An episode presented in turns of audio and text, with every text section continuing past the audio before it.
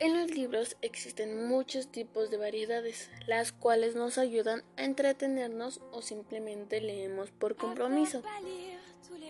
Pero las personas conforme pasa el tiempo pierden la costumbre de leer y muchos ponen la excusa de que ahora un libro está muy caro cuando existen aplicaciones con las cuales puedes leer libros gratuitos. Por ejemplo, yo conozco una aplicación para leer y se podría decir que es una comunidad virtual educativa ya que te ayuda a aprender y puedes interactuar con los autores o con otras personas ya que esta aplicación existe todo tipo de libros. ¿Para qué sirven los libros?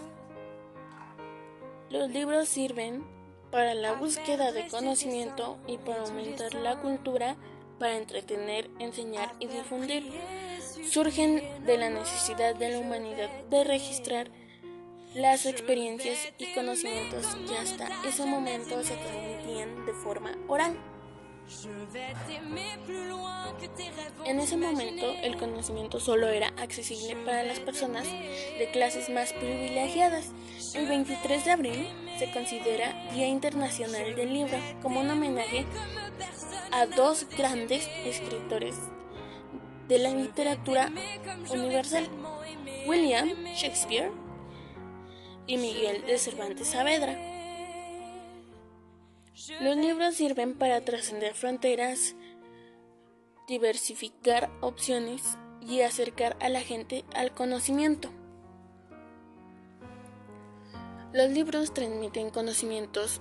Los autores que poseen el saber relacionado con ciertas materias o temas los plasman en los libros para que otros puedan adquirirlos.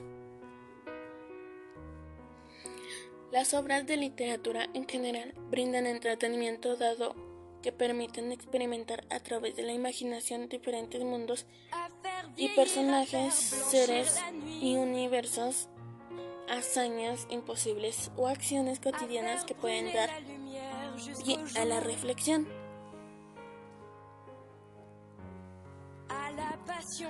Según el tema del que trata el libro, la lectura del mismo permite meditar sobre el material que se está leyendo.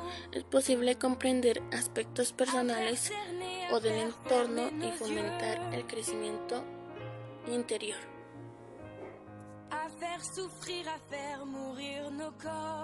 La lectura nos sirve para muchas cosas en total pero hay personas que no aprecian y sinceramente no deberíamos dejar a un lado el hábito de la lectura. Sin más, yo me despido y muchas gracias por escuchar.